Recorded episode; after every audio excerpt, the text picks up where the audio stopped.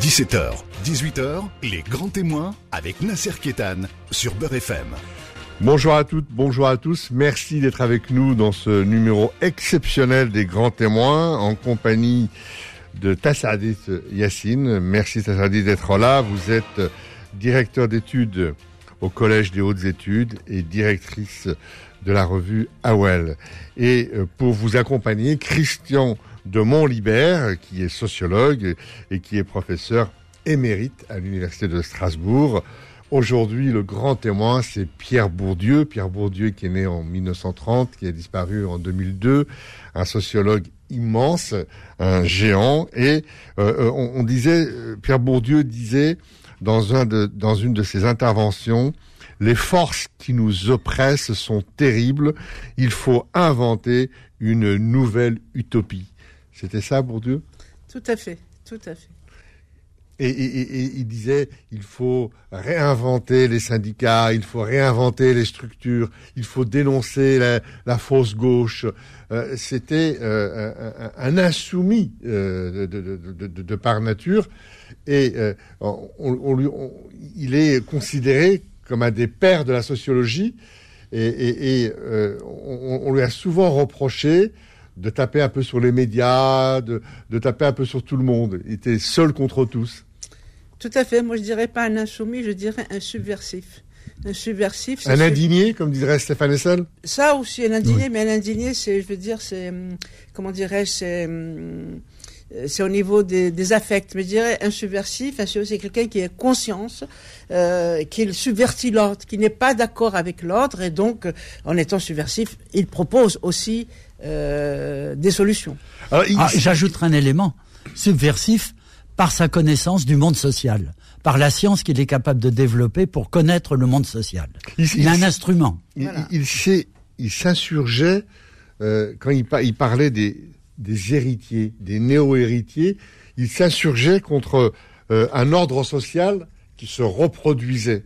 Et notamment, il avait, il partait bien en tête contre l'école, contre l'école qui reproduisait les schémas. Et, il, va changer euh, au cours de sa vie, il va changer puisque il va avoir un, un, rapport qui va être commandé par le président de la République et à ce moment-là, là, il va changer. Mais longtemps, il s'est insurgé contre cette école qui reproduisait les mêmes couches sociales, dominants, dominés. Non, je ne pense pas qu'il ait changé. Non, il change pas. Non, non, du tout. Du tout. C'est peut-être la forme, c'est peut-être aussi les situations, les contextes sociologiques, politiques et économiques qui vont changer. Mais au départ, justement, c'était pas du tout tête. D'ailleurs, c'était des, c'est à partir d'enquêtes et c'est aussi à partir d'hypothèses. C'est-à-dire que on fait croire aux gens qu'il y a une école républicaine, égalitaire, euh, ce qui était vrai en apparence, mais ce qui va euh, mettre en, en, évidence à partir d'enquêtes, c'est que eh bien cette, cette euh, inégalité des chances a été reproduite par l'école. Mais dans son rapport plus tard, il va dire l'école est le rempart de l'esprit contre le capitalisme. Oui, mais ça, c'est pas une contradiction. C'est pas une contradiction. Il a analysé le fonctionnement de l'école tel qu'il existe à ce moment-là et montré qu'elle contribue à la reproduction sociale. Et il dit qu'on pourrait avoir une autre école, une autre école qui contribuerait à diminuer justement cette reproduction sociale, une autre école qui favoriserait l'épanouissement des différentes personnalités, des euh, différents éléments. Mais c'est pas contradictoire. C'est inventer une autre école qui serait libératrice. Alors, et, Pierre Bourdieu n'était pas toujours compris, et Raymond Aron, euh, le premier, le, traité de sectaire, il disait de lui, c'est un chef de secte, sûr de soi, dominateur, expert aux intrigues universitaires, impitoyable à ceux qui lui font ombrage. C'est pas le premier. C'est violent. C'est pas le premier à dire ça. Bourdieu a été attaqué continuellement, dès ses premiers travaux, aussi bien au milieu de sa carrière qu'à la fin de sa vie, au moment de son décès encore. Il y a des gens qui disent à peu près la même chose. Oui, mais ça, c'est des jugements de valeur. Ça, c'est des jugements de valeur, et je pense que, non, que, pas, que ces jugements-là n'ont pas à être portés, mais au contraire qu'il faut le juger à partir de son travail. C'est parce qu'en fait, ce travail qu'a fait, fait, Pierre Bourdieu n'a pas été fait avant. Il ne, il ne dit pas que qu'il y a seulement des dominants et des dominés, mais il démontre et il montre justement comment se reproduit cette domination-là Par exemple, quand tous les, élèves sont à l'école, effectivement, ils ont la, le même maître la même, ou, même la, même maîtresse. Effectivement, on a l'impression qu'il y a une égalité. Mais simplement, ce qu'on ne sait pas, c'est qu'il y a tout ce qu'il va appeler le capital culturel et le capital social. Les enfants issus de, groupes dominants, on va dire, de sociétés de classe aisée, eh bien, ils ont l'école à la maison, ils ont des parents cultivés, il y a toute une transmission qui se fait sur l'État que n'a pas un enfant, par exemple, de la banlieue ou un enfant de, de, de issu du prolétariat. Et, et, et, Jean Daniel, dans, un de ses éditoriales, dit oui, euh, il a euh, Pierre Bourdieu a un, un concept manichéen du monde, euh, un monde binaire, dominant, dominé, occupant, occupé, maître, serviteur, coupable, innocent. Euh, alors que ça, la, nomenclature lui reprochait ça. Ça, c'est une simplification abusive. Mais je voudrais faire une comparaison au moment où les premiers physiciens ont commencé à découvrir les logiques qui régissent le monde naturel qui nous entoure. Ils ont été eux aussi accusés de tout. Et on a, on a même été jusqu'à en assassiner un certain nombre.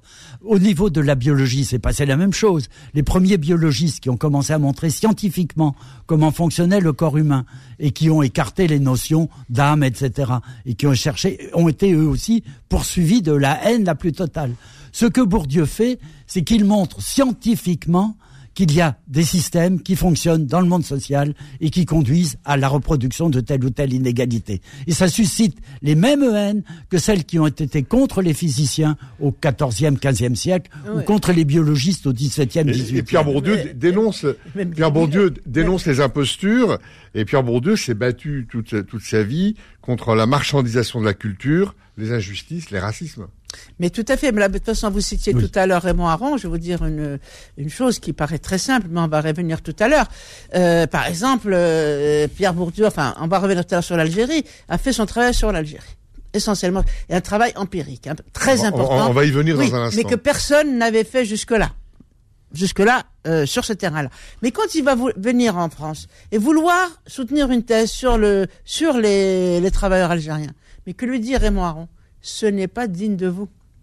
Donc, cette phrase-là suffit à montrer qu'il n'était pas du tout du même bord, qu'il ne voyait pas la même société, parce que pour que Bourdieu fasse son travail, c'est qu'il il connaissait les deux mondes, le monde dominé et le monde dominant. Et lui-même, là on va pas rentrer dans sa vie, et lui-même a été victime de cette euh, disqualification parce que issu d'un monde modeste, si, vous voulez, il a dû, il a dû beaucoup, beaucoup. En, fait, ça, ça, ça, ça, dit Yacine, ça, en fait, quand, quand Raymond Aron lui parle comme ça, c'est que, en fait, euh, Raymond Aron, lui a, en, lui reprochant ça, Pierre Bourdieu parlait d'un monde que lui ne connaissait pas. Mais bien sûr, pas... et donc, socialement. Et, on accuse de la rage euh, quand, quand, quand, on veut tuer son chien, on accuse de la rage. Ben, et donc c'était. C'est parce qu'il a dépassé tout ce monde-là. Il a dépassé ce, en posant des questions euh, pertinentes, en démontant les mécanismes sociaux qui font que on se reproduit. C'est pas du tout la reproduction telle qu'on l'a dit. C'est pas du tout mécanique. C'est en montrant par A plus B, ce que je vous dis, lui-même a vécu par, exemple à, l'école normale supérieure. Il disait, je ne sais pas s'il l'a écrite, mais en tout cas moi je l'ai entendu de sa bouche, il disait quand il y avait un certain Antonio, je crois, qui venait, eh bien, il sortait chez lui, il revenait le week-end, il avait lu le dernier roman. Et eux, et eux, justement, lui, enfin lui et les autres, ses, camarades de, de, de, n'avaient pas le loisir de connaître ça. C'est extrêmement important ce que vous dites parce que euh, euh, Pierre Bourdieu, c'est d'abord un scientifique. Il a l'amour de la science et c'est un sociologue avant tout. C'est après il devient intellectuel et, et la, question de sa vie, euh, Pierre Bourdieu, c'est qu'est-ce que l'individu et comment cet individu peut-il conquérir sa liberté contre les mécanismes sociaux qui l'ont fabriqué et qui ne cessent de l'enserrer? C'est la vie de Bourdieu, ça? C'est pas l'individu, ce sont les structures sociales. Les structures sociales qui, sont au centre. de... l'individu. Oui, mais qui sont au centre de son analyse. Oui. Qui sont le point sur lequel il va travailler essentiellement. Et, et, et, comment, je, reviens quand même sur Aaron.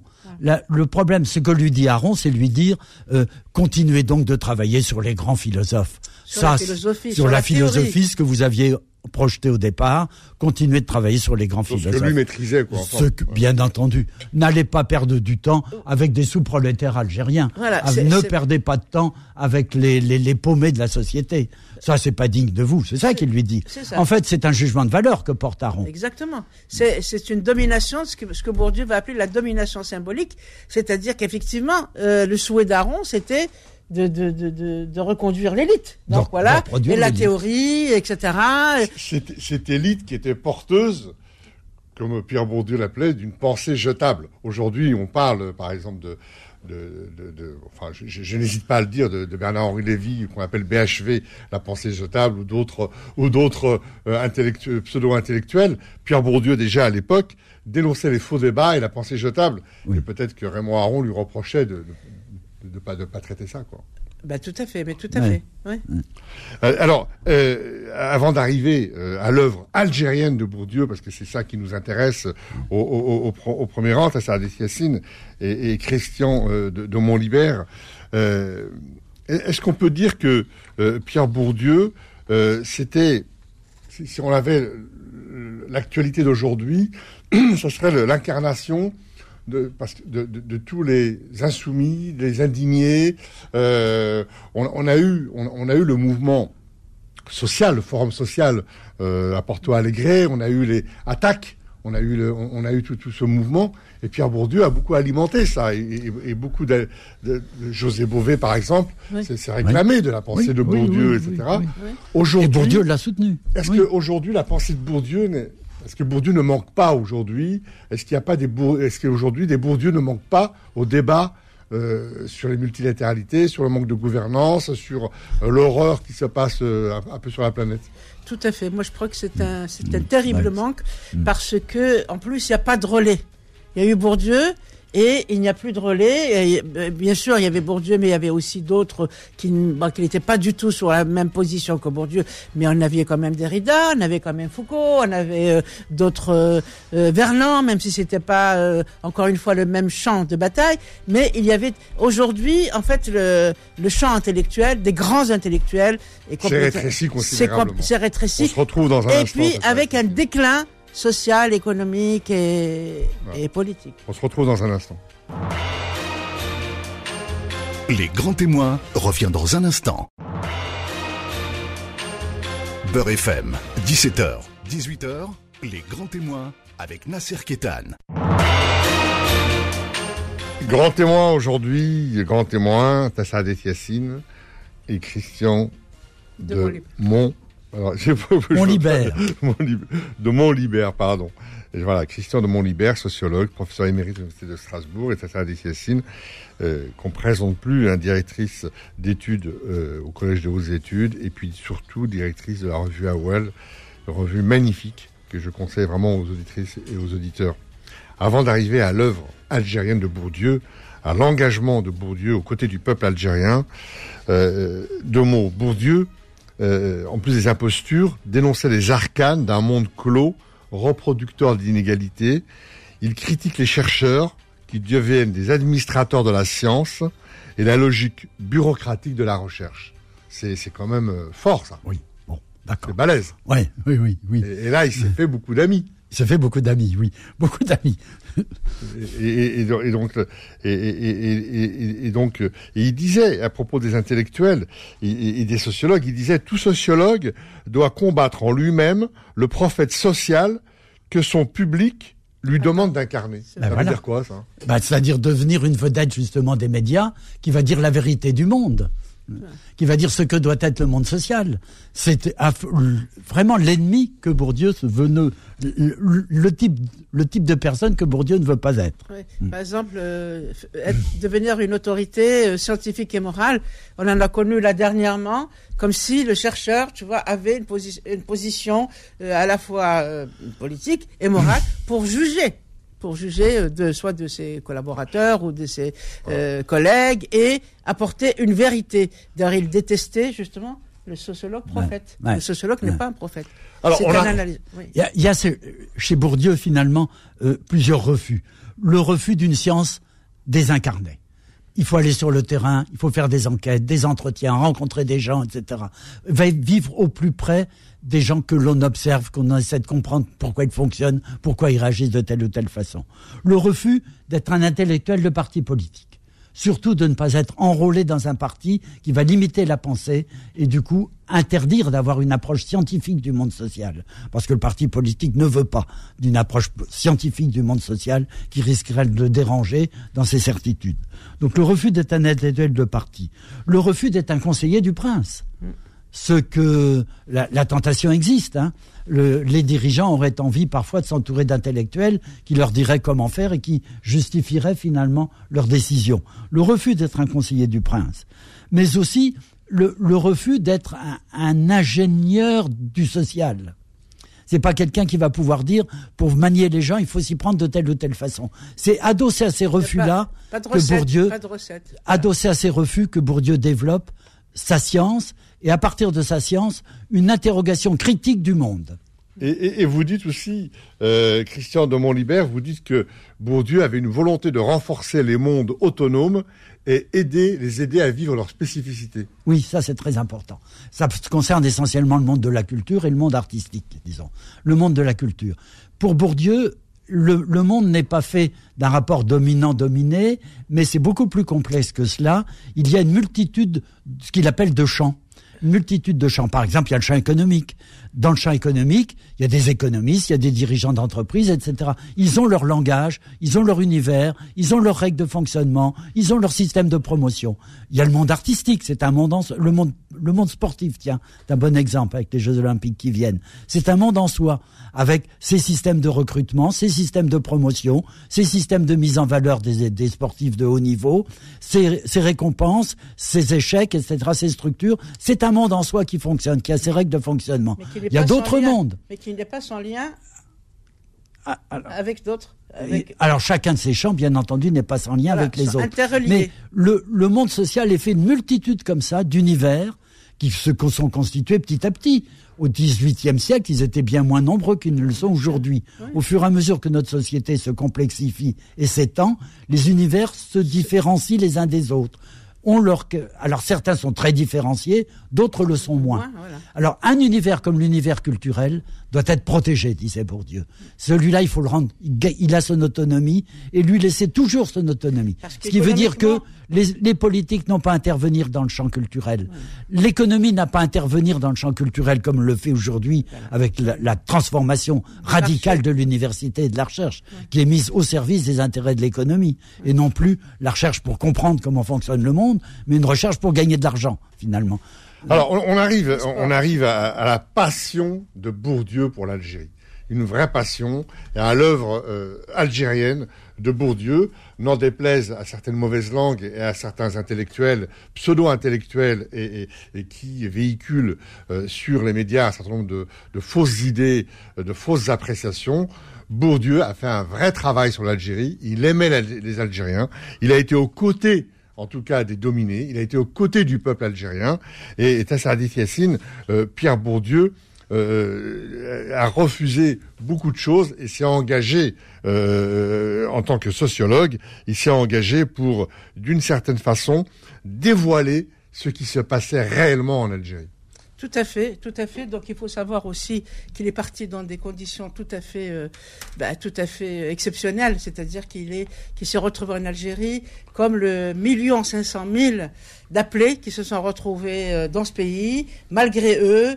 Euh, je veux dire, en, en, euh, opérant une rupture dans, le, dans leur vie euh, sociale, dans leur carrière. Et c'est vraiment le cas de Bourdieu. Je retrouve en Algérie en 1956, dans, voilà, dans, dans un bled du côté du shérif.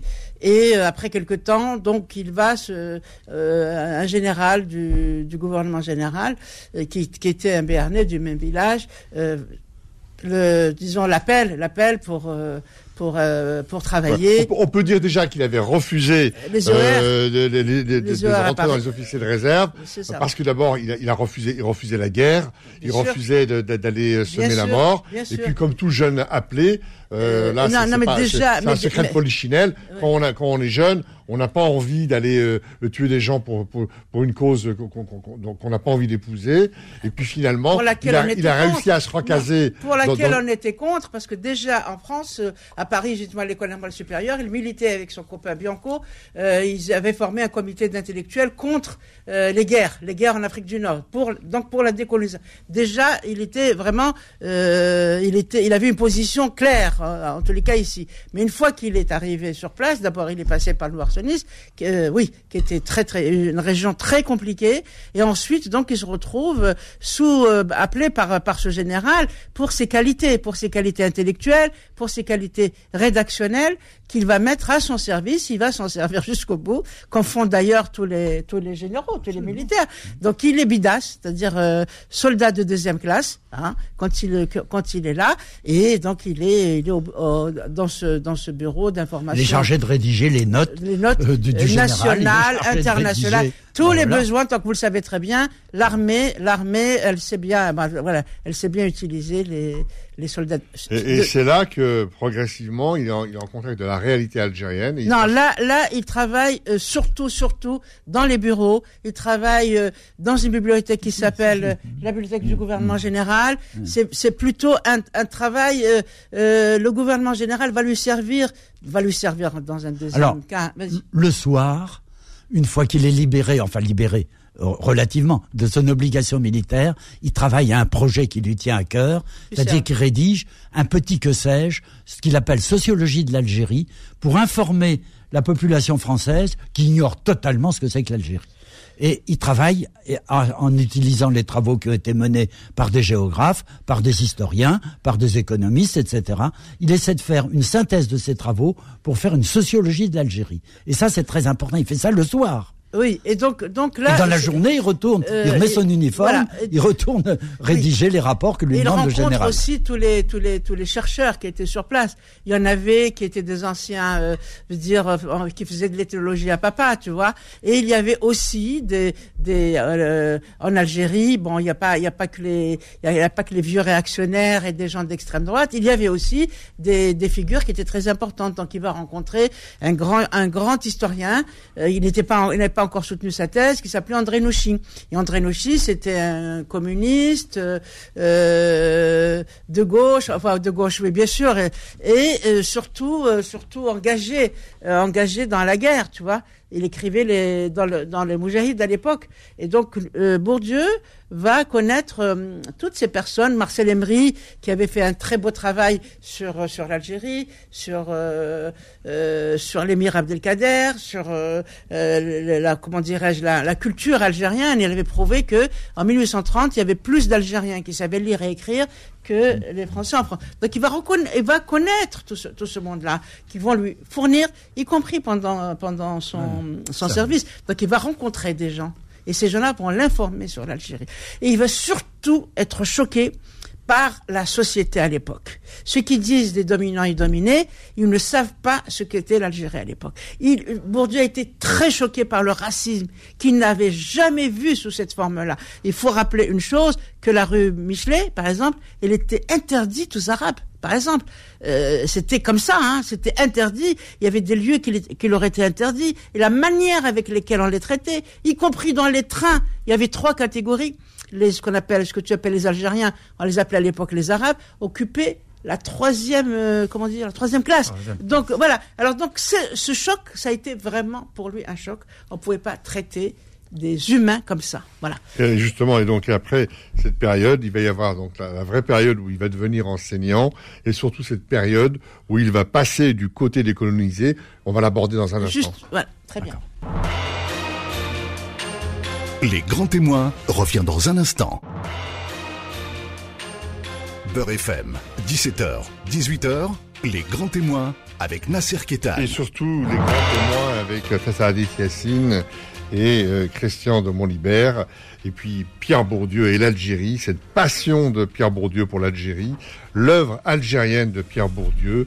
Euh, donc quand il revient pour la deuxième fois en Algérie où il est là enseignant, Là, il passe du côté des colonisés en tant que sociologue et euh, donc il commence à travailler. Il, dévoile ce qui se passe réellement en Algérie. Et donc là, euh, euh, tout y passe, les camps, tout un tas de choses, et, et, ce qui seront à l'origine plus tard de, de, la publication, du déracinement, des choses comme ça. Et donc, c'est une vraie prise de conscience. Et là, il bascule, quoi. Il ne peut pas y avoir d'autre solution que l'indépendance de l'Algérie. Ben, je crois qu'en 58, je ne sais pas s'il s'est posé la question comme ça, si c'était posé vraiment la question de l'indépendance ou pas, mais c'était surtout, surtout, surtout euh, arriver à dévoiler, dénoncer, entre guillemets, hein, par la recherche, ce qu'était l'Algérie colonisée. La déshumanisation euh, c'est des Algériens, la déshumanisation de ce qu'on appelle les indigènes. Et donc, euh, mais là, il ne peut le faire qu'à travers un travail sur le terrain, de terrain. Donc, comment, comment ces populations ont été traitées euh, en, menant des enquêtes dans les camps de regroupement? Les camps de regroupement, notamment en 59, en 1959. Oui, Là, là non, je veux dire là, c'est l'enquête qui commence. Les deux, les deux, les deux enquêtes sont en fait le pendant euh, l'une de l'autre. Le travail d'un côté, c'est-à-dire l'emploi, et de l'autre côté, le logement et logement. Donc, pas dans le logement, il aurait pu travailler uniquement sur le bidonville. Il montre comment la colonisation et la guerre ont dépeuplé la campagne algérienne. Il y a 2 millions de personnes qui sont dans les camps. Sur une population de 8 millions à l'époque. 8 millions. Hein. Donc c'est ah, énorme. 2 millions sur 8 millions. Et donc, en, montrant comment ces sociétés, ces paysans donc ont été euh, déportés dans des camps et toutes les conséquences économiques, sociologiques, culturelles, parce que là c'est ça qui l'intéresse aussi. C'est comment on tue une société. On ne tue pas que des hommes et des femmes, on tue une société en la déstructurant totalement. Et ça, ça me semble tout à fait important. Et là, si on ne le montre pas, si on le, comment dirais-je, on, le dévoile pas à l'opinion nationale et internationale, c'est-à-dire qu'on n'a rien fait, quoi. C'est pas simplement dénoncer l'existence des camps, c'est montrer la, catastrophe qui a été produite. Et le fait qu'ils aient justement euh, organisé ces camps va aussi grossir le nombre bah, bah, le chômeur, comme on dit, hein, des, gens sans emploi dans les villes. Le chômeur, de bidonville, de, de précaires. Il, y a un mot, un mot qu'il va utiliser, qui est très important, c'est le mot dépaysanisé. D'une population qui a été dépaysanisée. C'est-à-dire que tout ce qui faisait. Couper de ses racines. D'une part matérielle. Confiscation ils ne sont plus paysans. Confiscation des Bien sûr. Mais dans leur tête aussi. C'est-à-dire les paysans avaient des valeurs, un certain nombre de manières de vivre d'entrer en rapport entre eux, etc. Tout cela est devenu un rapport entre eux, un rapport au temps, comme un vous rapport au temps, comme je le disais tout à l'heure, à l'espace, etc. Tout cela est détruit et défait. Ils sont donc dans une situation de désarroi. Et ça, cette dépaysanisation qui produit du désarroi et le désespoir d'une situation, en quelque sorte. et ça, c'est complètement désarmés. Ils n'insistent pas seulement sur les structures matérielles, sur les contraintes matérielles, ils insistent aussi sur ce qui se passe dans les croyances, dans les représentations de soi, dans la manière de vivre, dans l'intériorité, en quelque sorte, de ces gens qui se trouvent face à cette fractionnés. à cette robotisation, Pierre Bourdieu, évidemment, explose et il contribue à démonter euh, le système colonial. Le système ben, colonial. Justement, c'est franchement, c'est quand euh, dans tout ce qu'il décrit, que ce soit dans sociologie d'Algérie ou plus tard, c'est le système colonial. Il y a la guerre, certes, la guerre. D'ailleurs, il le dit. Mm. Elle ne fait mm. qu'en fait, elle ne fait qu'accentuer le, le, conflit. Elle ne fait que qu'agrandir, si tu veux, cet abîme, accélérer. Et derrière, il, il appelle l'accélération du changement. Mais cette, cette, cette, comment dire, cette domination a, a existé à partir de 1830 tu vois, avec les dépossessions des terres, ben avec les naturalisations des terres, et le, ce qui est important, et l'immigration, et l'immigration, bien sûr, et l'exode rural, bien sûr. Mais ce qui est important, c'est que il, il, va montrer cette dépaysanisation dans les camps, il va la comprendre dans les camps, mais parallèlement, qu'est-ce qu'il donne? Il donne une autre image euh, de cette société millénaire qui vivait en autarcie, comme par exemple la Kabylie. Ce qui restait, hein, ce qui va pouvoir trouver dans des villages où il y avait des structures, il y avait une cohérence, il y avait une logique, une logique de, à la fois économique, sociologique, politique et culturelle. il va entreprendre une vraie recherche ethnologique. C'est ça. Et voilà, exactement. Et ça, ce, qui a, ce qui a été détruit, c'est le sens de l'honneur finalement. C'est tout à fait central dans ce bah, La dignité. Le sens de la, dignité. Oui. Tout à fait. Voilà. et, donc, et, donc, et, donc, voilà, et, tu vois, c'est et donc la Kabylie va lui permettre de comprendre, ben, tu vois, les, ce qu'il appelle le système mythico-rituel méditerranéen. La Kabylie, compte au fond, si tu veux, ben, ça, ça, révèle le mode de fonctionnement d'une société méditerranéenne très ancienne. Et d'ailleurs, à partir de 61, il va vouloir agrandir ce, cette recherche à toute la Méditerranée. Et euh, et au niveau économique, justement, c'est là aussi qu'il va remonter. Alors, parce que au départ, il fait pas de la sociologie. Hein. Il commence d'abord par s'intéresser à l'ethnologie. C'est mmh. justement, c'est par les structures économiques. Il va découvrir chez les Kabyles que l'économie est solidaire de toute la culture. Donc, euh, le, par exemple, euh, euh dis-moi, Ihoufen et tout ça, il dit que c'est des banques alimentaires. Et ces banques alimentaires n'ont de sens que par rapport à la division du temps, par rapport à la division de l'espace, par rapport à, la... Il dit que l'unité familiale est une unité de production. et de consommation, mais c'est aussi une unité politique. Donc tout ça est lié. Alors quand tu casses un élément, c'est tout le, c'est tout le, c'est tout l'ensemble. Et, ce processus de déracinement, donc euh, entraîne une espèce de précapitalisation euh, meurtrière et destructrice des sociétés, et, et, notamment de, une grosse crise de l'agriculture traditionnelle, une dépaysanisation, une déshumanisation. Une crise, mais un rejet. Mais pire que ça. Un rejet, pire, que ça, oui. C'est-à-dire une population, pour une, pour une grande partie d'entre elles, qui est dans une situation telle que politiquement, elle ne peut pas être une force de changement. C'est ça. Et ça, c'est très important. Et donc, c'est la différence avec Fanon. Voilà. Et, donc, et, Pierre Bourdieu, est-ce qu'il est écouté à ce moment-là? Qu'est-ce qu'il produit comme ouvrage? On a parlé tout à l'heure. Euh, euh, qu'est-ce que, euh, écoutez à ce moment-là? Alors là, je vais vous dire, c'est très compliqué. Par qui? Les Algériens ne savaient pas lire ni écrire. Il y avait une élite. une élite. Bon, il y a une élite. Une partie l'a compris, l'autre non. C'est là, euh, justement à partir de 58, tout ça, que le FLN va se va se renforcer et on voit pas du tout de la même manière, euh, surtout à, partir des années 60, 61, 62, déjà dans la tête des de celles qui va des, des groupes qui vont constituer l'élite. Pour eux, ils étaient absolument dans une vision euh, soit maoïste, soit soviétique, soit cubaine. Ah, mais, bon, mais, mais en France, ils publient aux éditions de minuit vous le rappelez, qui sont dirigés par Lindon, qui a joué un rôle extrêmement important dans le militantisme contre la guerre d'Algérie. Les livres de chez Lindon, un certain nombre d'entre eux sont interdits. Donc il publie deux éditions de minuit, c'est-à-dire une édition qui est caractérisée par une position de gauche contre les guerres coloniales. Sauf que, sauf que, on le lisait pas beaucoup.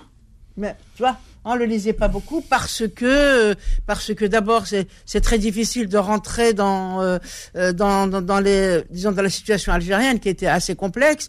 Euh, moi je pense que c'est vrai que qu'il y a qu'il y a une élite de gauche qui va le lire, mais je regrette beaucoup ça n'a pas fait ça n'a pas fait l'effet que ça aurait dû faire.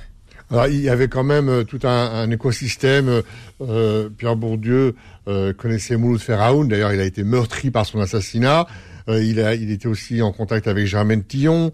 Euh, il, a, il, a, il, avait aussi des contacts avec euh, euh Reda Malek, Mustafa Leshraf. Euh, et puis Pierre Bourdieu adorait aussi écouter Jean Amrouche à la radio. Euh, c'était un, un, d'ailleurs c'est Jean Amrouche qui le présente à la revue Méditerranée, là, là où il, commence à, publier. Et donc c'est un écosystème qui, qui, est quand même euh, autour de, de, de, Pierre Bourdieu et, et, et, Pierre Bourdieu qui se, qui se revendique avant tout comme un militant de la science. Oui, mais ça, ça va, ça va, ça va devenir, ça va venir après ça.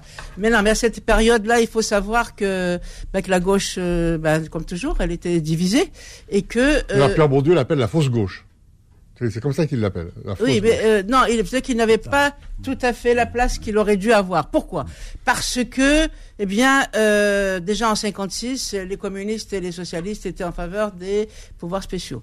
Euh, et euh, Bourdieu a toujours, euh, a toujours, euh, n'a jamais appartenu à un parti. Et sa recherche, jusqu'en, jusqu'à 65, 66, parce qu'on peut dire que pour l'ethnologie, il était il s'est situé plus ou moins dans le structuralisme. Voilà. Mais après, il était, il était son propre chef. Il n'appartenait à aucune école, et c'était donc l'école de la pratique euh, dans les années 60. C'est dans. Alors donc du coup, il était lu effectivement, mais euh, je ne pense pas qu'il soit vraiment suivi, suivi, je veux dire suivi en grand nombre. Hein. Et, donc sur le plan politique, je pense que c'était la même chose. Il était écouté par certains, mais pas du tout par les autres, parce que chacun euh, tirait de son côté. Les socialistes de l'autre côté et les communistes de l'autre côté. Pourquoi? Parce que, tu le sais très bien, les, les, les, les, les, marxistes, euh, Les, les, structuralo-marxistes avaient pignon sur rue. Et tu n'étais pas avec moi. Je dirais que le travail qu'il a fait en Algérie, d'aller voir au plus près de la vie des populations, il recommence à faire la même chose en France. Et, et j'incite, j'invite effectivement à lire ces différents livres. Il y a beaucoup de livres qui ont été publiés en livres de poche, qui sont très accessibles et qui permettent de voir qu'il a fait le même travail en France sur la situation des populations les plus diverses et la population les plus dominées. Tout à fait. Yassine, Christian Montlibert, merci de nous avoir permis de découvrir Pierre Bourdieu, l'Algérien, et d'avoir, euh, en tout cas, euh, compris que Pierre Bourdieu était aux côtés de l'Algérie, qu'il était aux côtés des colonisés, qu'il a fait un travail considérable. Du monde paysan sur lequel on travaille très peu, y compris en France. Voilà. Et on peut toujours laisser les mauvaises langues raconter n'importe quoi, instrumentaliser probablement par des arrière-pensées politiques. Tout à fait. On laisse ces pseudo-chercheurs de côté et nous, on continue dans euh, ce qui est la vérité. On se retrouvera probablement dans de futures émissions pour justement parler de Pierre Bourdieu et encore de l'Algérie, et puis d'autres choses, euh, Abdelmalek Sayad et bien d'autres. Merci d'avoir accepté notre invitation. Merci et à très bientôt. Merci. Au revoir, à bientôt. Retrouvez les grands témoins tous les dimanches de 17h à 18h et en podcast sur beurrefm.net et l'appli Beurrefm.